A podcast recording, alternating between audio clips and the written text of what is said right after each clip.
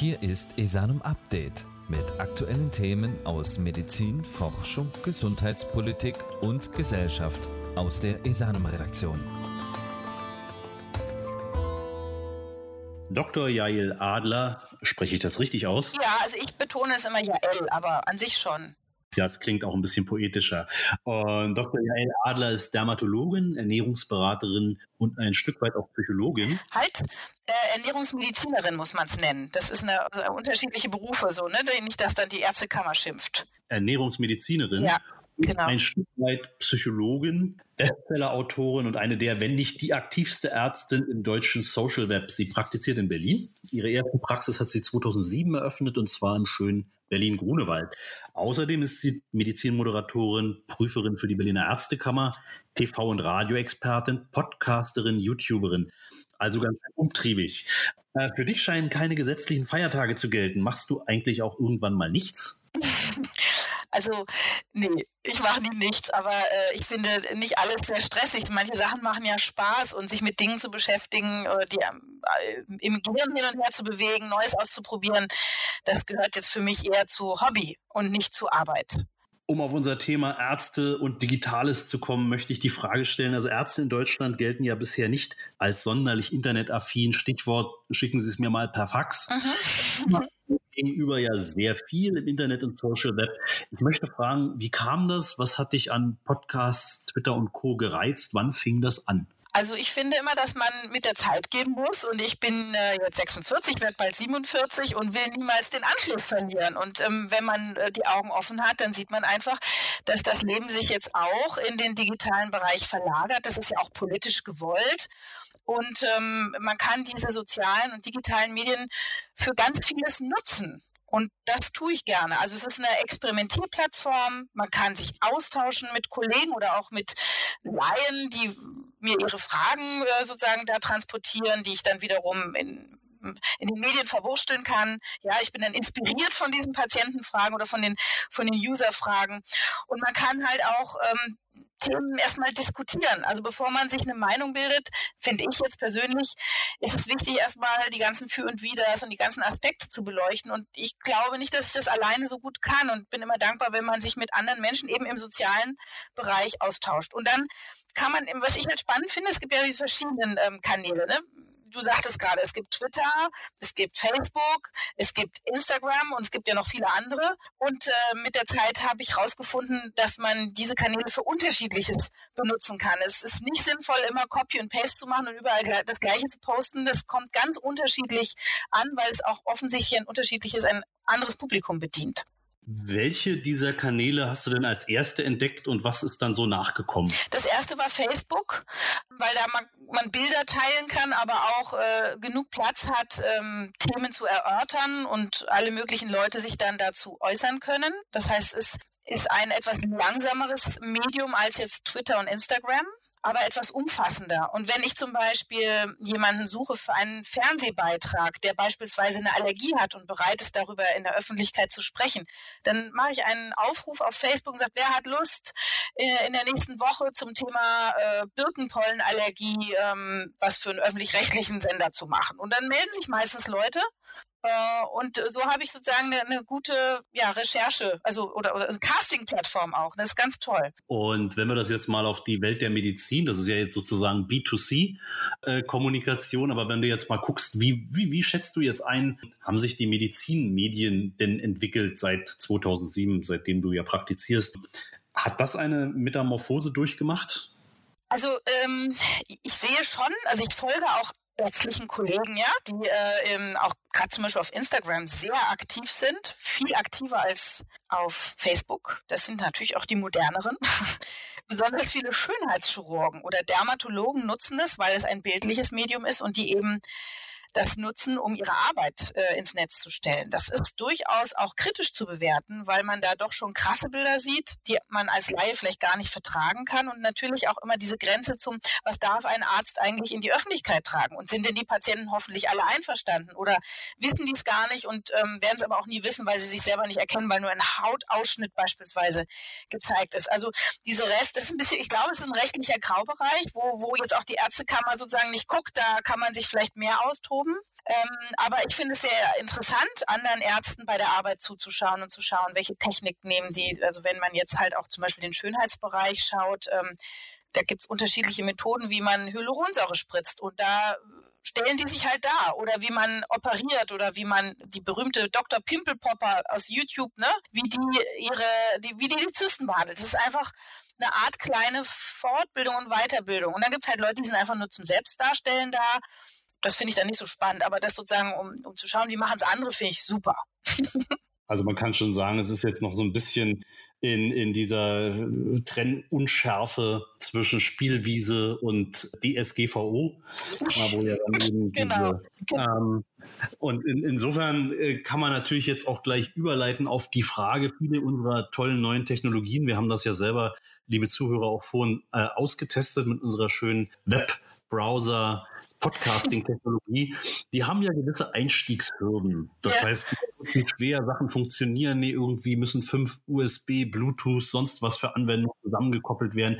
Wie gehst du das an, wenn du zum Beispiel einen Podcast produzierst? Einfach einschalten und los oder liest du dich intensiv in die Technik ein oder probierst dann oder lässt dir dafür auch Experten kommen? Als wir uns jetzt beide äh, hier zusammengeschaltet haben, hast du gemerkt, dass ich das nicht alleine konnte. Ich habe meinen einen meiner beiden pubertierenden Söhne gefragt, die sind da super. Also ich frage die ganz oft, auch wie man Instagram Stories macht, habe ich sie eines Tages mal gefragt. Also ich lerne auch von den jungen Leuten und ich bin selber auch gar nicht so begabt mit so Technik. Ähm, Wenn es jetzt um die Podcasts geht, da hatte ich ja Partner, also die sind jetzt nicht an meinem heimischen Schreibtisch äh, entstanden, sondern mein erster Podcast, Wir müssen reden, Frau Doktor, war meine inhaltliche Idee. Dort habe ich äh, 13 Folgen mit anderen Ärzten gesprochen, so ein bisschen intim unter uns. Äh, sag mal, wie findet ihr eigentlich eure Patienten so und was glaubt ihr, was macht einen guten Arzt aus und wie ist eigentlich der Lieblingspatient und wie löst ihr Herausforderungen rund um euer Fach? Und dann haben wir natürlich auch Fachliches besprochen. Und ich habe auch Fragen auf Facebook gesammelt von Interessierten was soll ich denn diese Fachleute dann fragen? Und es ist super ähm, gelaufen, dieser Podcast. Auch jetzt ist der immer wieder oft in den Top Ten, ähm, obwohl ich den jetzt beendet habe und ähm, einen großen Podcast für die Techniker ähm, begonnen habe, also im Auftrag der Techniker. Der heißt Ist das noch gesund? Und äh, der erscheint auch alle zwei Wochen.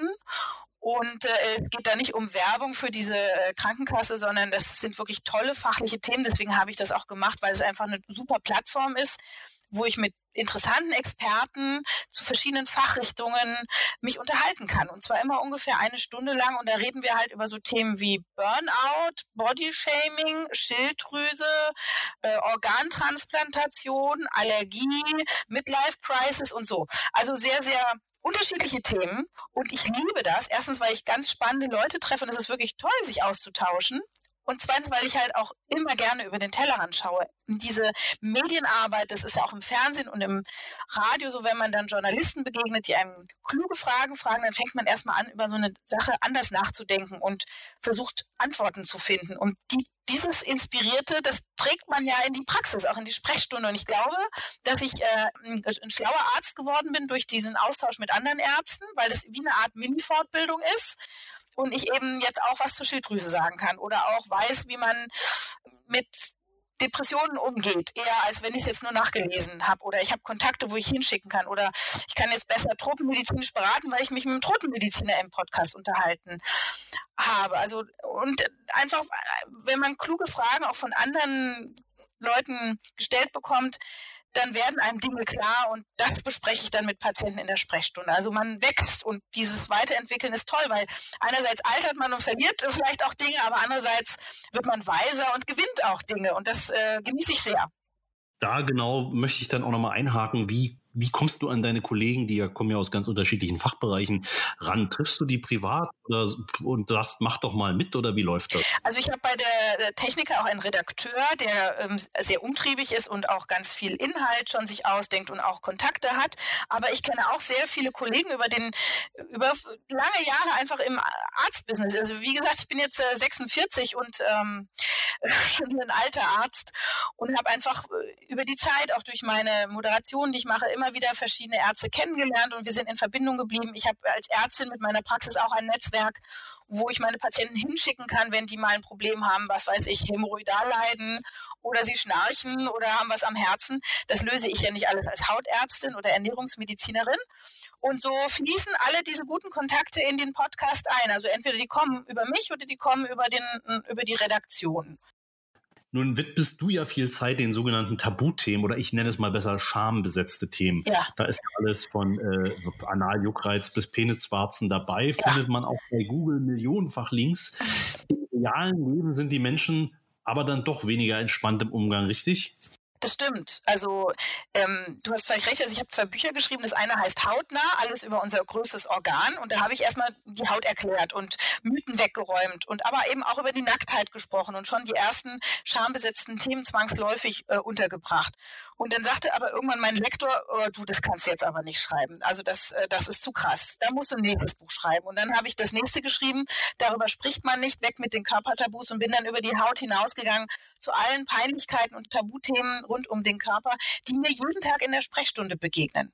Und ähm, das ist auch etwas, natürlich inspirieren mich nicht nur andere Ärzte oder Journalisten, sondern auch meine eigenen Patienten. Und die haben mich zu diesem Buch inspiriert, weil ich eben, wenn wir ein gutes Arbeitsbündnis äh, haben wollen, wenn wir in dieser kurzen Zeit, die wir haben in der Sprechstunde, vorankommen wollen, dann ist das ja schwierig, wenn dann irgendwann immer irgendwas im Raume steht. Also wir müssen, es muss Tricks geben, wie man schnell äh, sich entspannt miteinander und wie man diese Themen bearbeitet und dem Patienten ein gutes Gefühl gibt.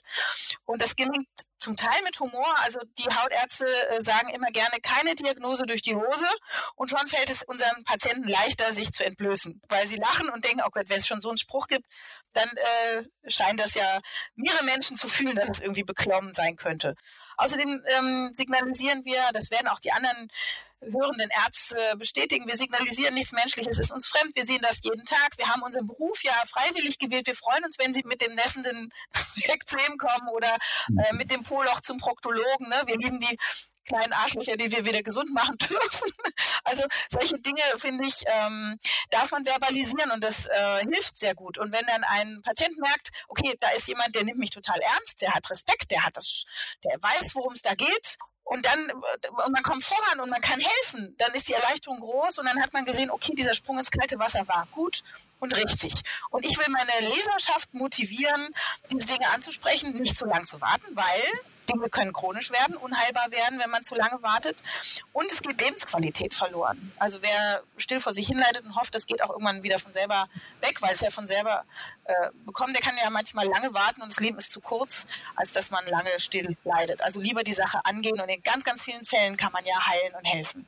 Da möchte ich vielleicht unseren Zuhörern auch gleich mal aus der Ärzteschaft mitgeben, dass äh, wenn man das jetzt ins Verhältnis setzt zu den vielen, ich sage jetzt mal, wir alle kennen den oder die Influencerin, die da eben Schönheitstipps und wie muss man aussehen, dass hier natürlich auch eine Stimme im Web dann zu hören ist, die letzten Endes den Jugendlichen oder auch nicht mehr Jugendlichen sagt, nee, das ist vielleicht doch nicht alles so, ja. wie das in so einem bunten äh, Katalog von, von Perfektion und ich sag mal so gewissen mediengemachten Images vermittelt wird. Es gibt halt auch noch ein reales Leben und das kann der Arzt natürlich dann auch sozusagen ausfüllen, die Rolle des Gegengewichts. Ähm, absolut, also ich mache das auch. Also äh, ich motiviere hoffentlich junge oder auch ältere Leute, die mit ihrem Körper hadern, obwohl der ja eigentlich ganz gesund ist. Weil viele Menschen denken, oh Gott, meine Dehnungsstreifen und meine Zellulite oder meine Flecken oder Hautanhängsel, die sind irgendwie unnormal und hässlich. Nein, sie gehören zum normalen Menschen und zum Körper dazu. Wir sind keine Puppen. Und äh, man sollte froh sein äh, und dankbar sein, wenn man einen Körper hat, der einen irgendwie durchs Leben trägt und einigermaßen funktioniert. Und äh, ich, ich bin so ein bisschen kein Freund von diesem Machbarkeitswahn und ich möchte, ich bin so als selber auch Hypochonder persönlich und bin immer froh, wenn, wenn irgendwie ich gesund bin einigermaßen und ja, und ich will nicht zu sehr den Fokus auf Äußerlichkeiten legen, weil ich auch die Erfahrung jetzt schon als ältere äh, Frau gemacht habe, äh, dass es nicht so sehr darauf ankommt. Also wir, wir Menschen sind wirklich so, dass wir die Schönheit relativ sehen. Also Schönheit ist nicht eben ein perfektes Antlitz oder ein perfekter Körper. Das ist, sind so viele Aspekte, die schön sind. Und das will ich gerne vermitteln und es gelingt mir auch. Aber nochmal, ich bin jetzt äh, gar nicht so ein Rieseninfluencer. Also ich habe auch nicht so mega viele Follower oder so. Das ist nicht mein, mein erstes Anliegen. Mein erstes Anliegen ist wirklich, zu gucken, was kann man mit diesen Medien anfangen, ähm, wofür kann ich sie nutzen und einfach den dran zu bleiben, modern zu bleiben und nicht ähm, eine Entwicklung zu versäumen. Und jetzt ist es ja so, dass wir in diesen Tagen oft durch Corona Patienten auch mal online beraten, ne, als Ärzte oder am Telefon. Und das ist auch politisch gewünscht und wird sicherlich auch immer stärker werden. Ich sehe, dass äh, da ein großer Bedarf ist. Also Menschen würden gerne diese Medien nutzen, um auch ihre medizinischen Fragen zu stellen, Fotos zu schicken und Rat zu bekommen und sind auch wahnsinnig glücklich, wenn man denen dann hilft. Aber ich finde es trotzdem schwierig, weil ein Stück fehlt dieser menschliche Kontakt schon. Ich kann nicht die Mimik ganz genau sehen. Ich kann nicht jede körpersprachlich, äh, nicht, nicht jedes körpersprachliche Signal genau sehen. Ich kann den Geruch des anderen nicht wahrnehmen. Und es ist schwieriger, den anderen bei der Stange zu halten, weil eben so viele kleine Details und was Kommunikation ausmacht, digital verloren gehen. Und es ist auch manchmal nicht möglich, ohne zu fühlen oder genau hinzugucken und mit dem Mikroskop zu gucken, wirklich eine gute Diagnose zu stellen. Da muss man auch echt aufpassen. Also es ist sozusagen eine Balance zwischen den Menschen helfen und erstmal Entlastung zu geben, so nach dem Motto, es sieht nicht so schlimm aus, aber du solltest trotzdem mal kommen. Und ähm, eben wirklich sie aus dem Fenster zu lehnen und vielleicht auch dann nicht mehr so ganz gründlich zu sein. Also es muss man für sich ausprobieren. Und das mache ich ja. Das, dazu kann man diese Medien nutzen, dass man das einfach ausprobiert und ein Gefühl für die Sache bekommt. Aber doch auch, wenn ich das nochmal so einwerfen darf, dass du, wenn du diese Präsenz hast für die Patienten, auch bevor sie überhaupt in die Praxis kommen, viel greifbarer bist. Ne? Man, man weiß die Stimme, wie, wie gibt sich eine Person. Das ist ja sozusagen auch nochmal für die Kollegen, die sich da eben sehr vorscheuen, die die, die Ansage, das funktioniert schon. Man hat sich da offensichtlich nicht lächerlich gemacht, sondern eher Brücken gebaut. Ja. Und ja eigentlich eine gute, dafür soll es ja nicht jetzt nur zur Telemedizin im Sinne von, wie rechne ich das per Gebührenschlüssel ab, sondern auch tatsächlich als äh, äh Chance ja. eben das über diese modernen Medien zu transportieren. Du hast ja, du hast ja gerade, deshalb will ich da gleich anschließen, weil das so schön auf meine Frage vorweggenommen hat, die aktuelle Lage, weil gerade sehen wir, also ich äh, persönlich kriege dann auch alle drei Tage Anrufe von meiner Mutter, was soll werden, Viruskrise. Wir werden von sehr viel Information überschwemmt und es ist halt immer schwieriger, ich sage jetzt mal zu filtern. Und äh, mich würde interessieren, Du bist jetzt nun viel online unterwegs, äh, sicherlich. Und äh, wo siehst du hier die Vorteile? Gerade wenn du, ich sehe ja, du hast auch viele Tipps jetzt bei Twitter dazu gepostet. Das ging ja von den Tipps zum, zur Beantragung von Wirtschaftsförderhilfe äh, bis hin zu Fragen, wie man jetzt eben mit den, mit den Zahlen und den, den ähm, naja, ich sag mal, dem, was in der Zeitung so rumgeistert, halt eben umgeht. Siehst du hier bestimmte Vorteile oder wovor muss man sich hüten? Wie informierst du dich gerade?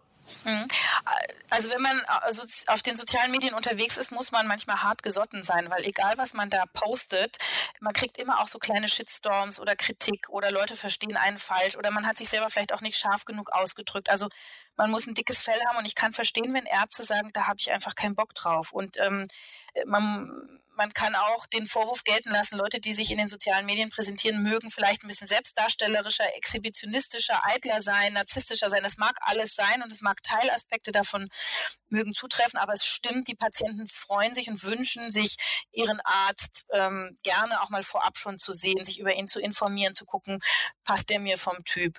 Also das ist ähm, nicht mehr nur so, dass man da das aus Werbegründen macht und zeigt, wie toll man ist. Es gibt eben viele andere Seiten auch gute und schlechte. Ich selber freue mich über den Kontakt zu Arztkollegen, die ich nicht persönlich kenne. Gerade auf Twitter, da gibt es auch solche Clouds oder so, so Gruppen. Ne? Ähm, da gibt es die Befürworter von äh, Impfung und dann gibt es die Gegner von Homöopathie und dann gibt es die politisch Denkenden, dann gibt es die äh, sicherlich auch immer Verschwörungstheoretiker. Also man muss in der Tat sehr genau prüfen, wem folge ich oder ich folge aber vielleicht, also man muss trotzdem sein Gehirn nicht abschalten und es kann auch mal sein, dass man vielleicht dem Falschen ein, Like gibt. Ne? Also das ist sehr undurchsichtig, das ist auch schwierig, da hat man auch nicht immer Zeit und Lust. Ich finde, in einer Weile des Benutzens habe ich Ärzte gefunden, die immer ganz gute, originelle Posts machen, die zum Beispiel Studien posten, die ich dann lese, also Primärquellen, die kritische Fragen stellen, die provokante Fragen stellen und das macht Spaß, das zu lesen und es inspiriert mich selber auch für meine journalistische Arbeit. Ich gucke im Internet sehr gerne mir Studien an über PubMed, also diesem NCBI National Center for Biotechnology Information Ich gucke als Hautärztin gerne in der Altmaier-Enzyklopädie, also diese Enzyklopädie für Dermatologie. Die, da muss man sich auch als Arzt anmelden, um an alle Inhalte ranzukommen. Finde ich super, weil es auch immer aktualisiert wird. Da kann man auch nochmal Therapien nachschlagen oder die Histologie oder so, finde ich richtig gut. Ich lese auch gerne das Ärzteblatt. Also ich finde eben, wie auch der Laie, man muss immer gucken, dass die Informationen geprüft sind und nicht werberisch sind. Und äh, äh dann lohnt sich auch mal ein Blick ins Impressum. Ne? Aber dann nach einer Weile kriegt man ein ganz gutes Gefühl. Auch manchmal äh, pharmazeutische äh, Zeitungen sind auch online manchmal gut. Also das sind so meine Quellen, die ich im Internet gerne nutze. Und dann natürlich die offiziellen Stellen jetzt, ja. Bundesministerium für Gesundheit, RKI, da muss man ja auch mal einen Blick drauf haben. Das ist richtig. Aber würdest du sagen, dass sich jetzt durch die lange, lange Medienarbeit auch online und Recherche dein Blick von klassischerweise war es die Tagespresse jetzt äh, verlagert hat, dass du mehr online recherchierst und deine Quellen dir selber suchst? Auf jeden Fall. Also eine Papierzeitung ähm, haben wir leider gar nicht mehr. Weil man dann immer, also es ist ja heute einfach so, man will seinen Inhalt irgendwie selber wählen. Da läuft man Gefahr, dass man andere Dinge versäumt. Aber Nachrichten schaue ich schon noch, also auch zumindest online. ähm, aber äh, im Internet kann man eben nach den Dingen suchen, die einen besonders interessieren. Und Fragestellungen gibt es genug. Und das finde ich schon schöner, dass mir das nicht vorgesetzt wird, sondern dass ich mich da selber durchwursteln kann. Und dann, wenn ich nicht weiterkomme, habe ich natürlich auch ein Netzwerk an Kollegen, das ich regelmäßig befrage. Auch wir haben auch eine Facebook-Gruppe mit Dermatologen, wo man fachliches diskutieren kann. Oder ich rufe halt auch meinen Kollegen persönlich an und sage, du jetzt, wie ist denn das Asthma und äh, Covid-19? Äh, haben denn meine Allergiepatienten ein erhöhtes Risiko, sich anzustecken oder schlimmere Symptome zu entwickeln? Und dann mag der Lungenarzt eine andere Meinung haben als der allergologisch tätige Hautarzt und dann guckt man nochmal eben nach Publikationen, dann findet man, ach okay, das Risiko scheint doch nicht so hoch zu sein, obwohl natürlich die Lunge irgendwie äh, beansprucht ist. Und so am Ende bildet man sich dann eine Meinung und versucht, ein eigenes Weltbild zu haben. Und das wissen wir ja alle als Mediziner. Auch Studien und Statistiken sind nicht 100 Prozent. Sie sind eine, auch eine Frage der Interpretation und der Art, wie man diese Statistik erhoben hat. Aber das äh, bringt uns auch zu meiner, zu meiner letzten Frage. Die hast du jetzt im Ansatz beantwortet. Vielleicht fallen dir aber noch drei weitere Geheimtipps für Mediziner im Web ein, Seiten, wo man sie informieren kann oder eben Gruppen, wo man, wo man unbedingt mal reinschauen sollte oder vielleicht auch das Bild der Woche bei einem Twitter-Account. Gibt es da noch irgendwas, wo du sagst, das würde ich äh, äh gerne mal empfehlen? Hm, ja, ja, also ich meine, wahrscheinlich, wahrscheinlich bist du so eine äh, Plattform, die man, also ich werde dir jetzt folgen und mal gucken, wie das so ist, aber äh, ich habe jetzt keine regelmäßigen äh, in Nachrichten, also die per Push sozusagen auf mein Handy kommen. Da, da gucke ich schon auch ganz normale Nachrichten der öffentlich-rechtlichen Medien und äh, schaue gezielt Studien nach und habe meine, äh, meine Enzyklopädie und das Ärzteblatt. Also ich habe jetzt nicht irgendwie also da, da kann, bin ich auch offen für Inspirationen, also nicht irgendwie, wo ich mich jetzt anmelde und dann immer von denen dann alle Nachrichten lese. Das habe ich nicht bisher. Äh, aber mal, mal andersrum gefragt, wenn jemand eine Diskussion eröffnet auf einem Post von dir bei Twitter oder äh, dergleichen, dann, dann würdest du da schon den Faden aufgreifen und sagen, okay, hier antworte ich und gucke, dass das zu einem sinnvollen Ende geführt wird. Ich antworte oft, nicht immer. Also äh, man, das ist eine Zeitfrage vielleicht auch und äh, oft verstrickt man sich auch. Ich finde, es reicht auch manchmal einfach zu lesen, was die anderen geschrieben haben, zur Kenntnis nehmen. Man muss sich auch nicht mit jedem und mit allen beschäftigen.